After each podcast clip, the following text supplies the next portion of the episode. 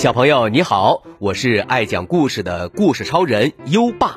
你想跟优爸聊天吗？想收到优爸的礼物吗？在微信搜索“优爸讲故事”五个字，关注优爸的公众号吧。优爸给宝贝儿准备了图书、奖状和荣誉勋章，快来公众号领取吧。好了，接下来让我们一起听一听倔强的小红军。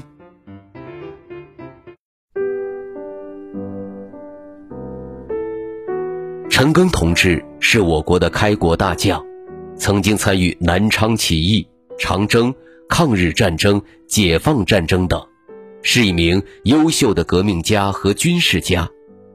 他在回顾自己革命经历的时候，曾经深情地谈起这样一件往事：当时红军为了突破敌人的包围，保存革命力量，北上抗日。开始了二万五千里长征，长征路上困难重重，缺衣少食，还经常被国民党反动派的部队堵截。那时，陈赓同志带领着部队来到了松潘草地，它位于青藏高原同四川盆地的连接段，这里气候极其恶劣，经常有雨雪风暴，而且食物稀缺。是红军长征中最艰难的行军。深秋的一天，太阳偏西了。由于长时间在荒无人烟的草地上行军，常常忍饥挨饿，陈赓同志感到万分疲惫。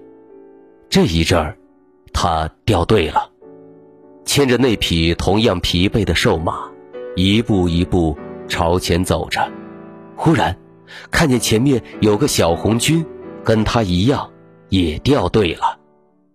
那小家伙不过十一二岁，黄黄的小脸，一双大眼睛，两片薄嘴唇，鼻子有点翘，两只脚穿着破草鞋，冻得又青又红。陈赓同志很心疼这个小战士，便走到他跟前说：“小鬼呀，你上马骑一会儿吧，啊。”小红军摆出一副满不在乎的样子，盯着陈赓同志长着络腮胡子的瘦脸，微微一笑，用一口四川话说：“嘿，老同志，我的体力比你强多了，你快骑上走吧。”陈赓同志用命令的口吻说：“上去骑一段路再说。”小红军倔强地说：“哦，你要我同你的马比赛吗？那就。”比一比吧。他说着，把腰一挺，做出个准备赛跑的姿势。陈赓同志拗不过他，就说：“哎，那我们就一块儿走吧。”“嗯，不，你先走，我还要等我的同伴呢。”陈赓同志无可奈何，从身上取出一小包青稞面。宝贝儿，青稞面是用青稞磨成的粉，和面粉差不多。当时红军长征途中缺衣少食，战士们只有一点青稞面做干粮，有时候甚至只能将青稞面掺在野菜汤里煮着喝。陈赓同志将青稞面递给小红军，说：“来，你把它吃了。”小红军把身上的干粮袋一拉，轻轻地拍了拍，说：“嘿，你看，鼓鼓的嘛，我比你还多嘞。”陈赓同志终于被这个小红军说服了，只好爬上马背朝前走去。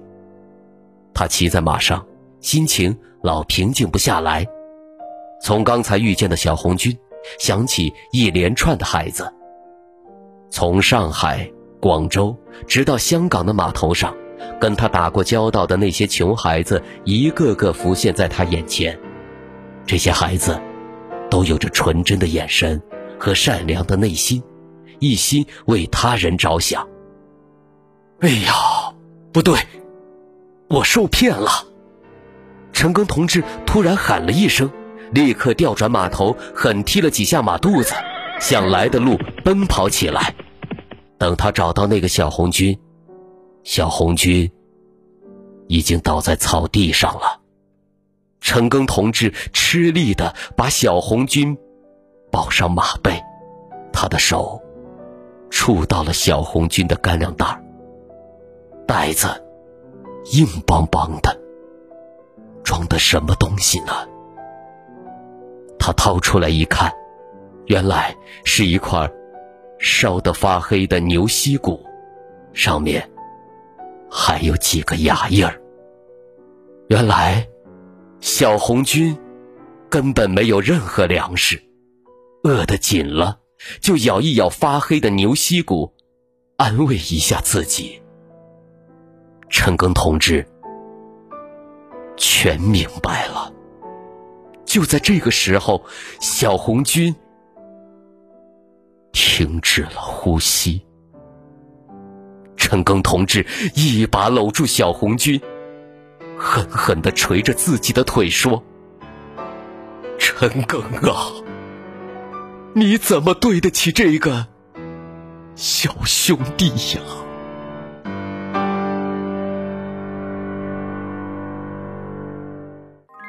好了，今晚的故事就先讲到这里，宝贝儿，故事里的小红军连名字也没能留下，在革命年代，这样的英雄。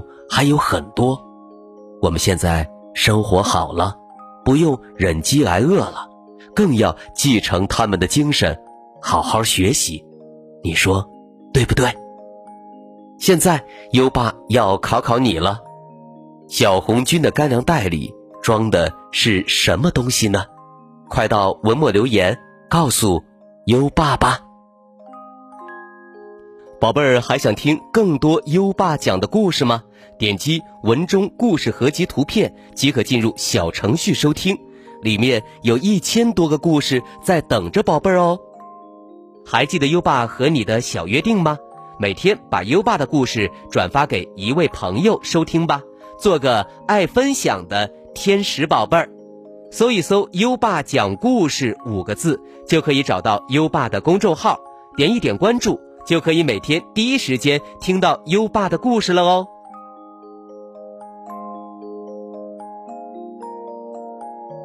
好了，到该睡觉的时间了，让我们听着美妙的音乐和诗歌入睡吧。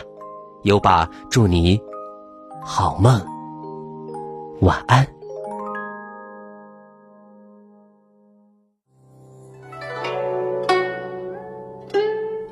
赠汪伦》唐·李白。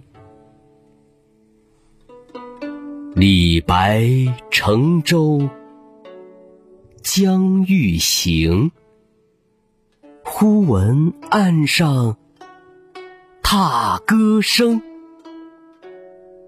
桃花潭水深千尺。不及汪伦送我情，《赠汪伦》唐·李白。李白乘舟将欲行，忽闻岸上。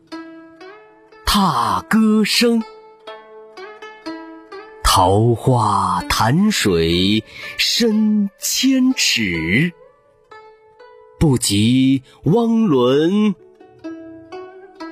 送我情。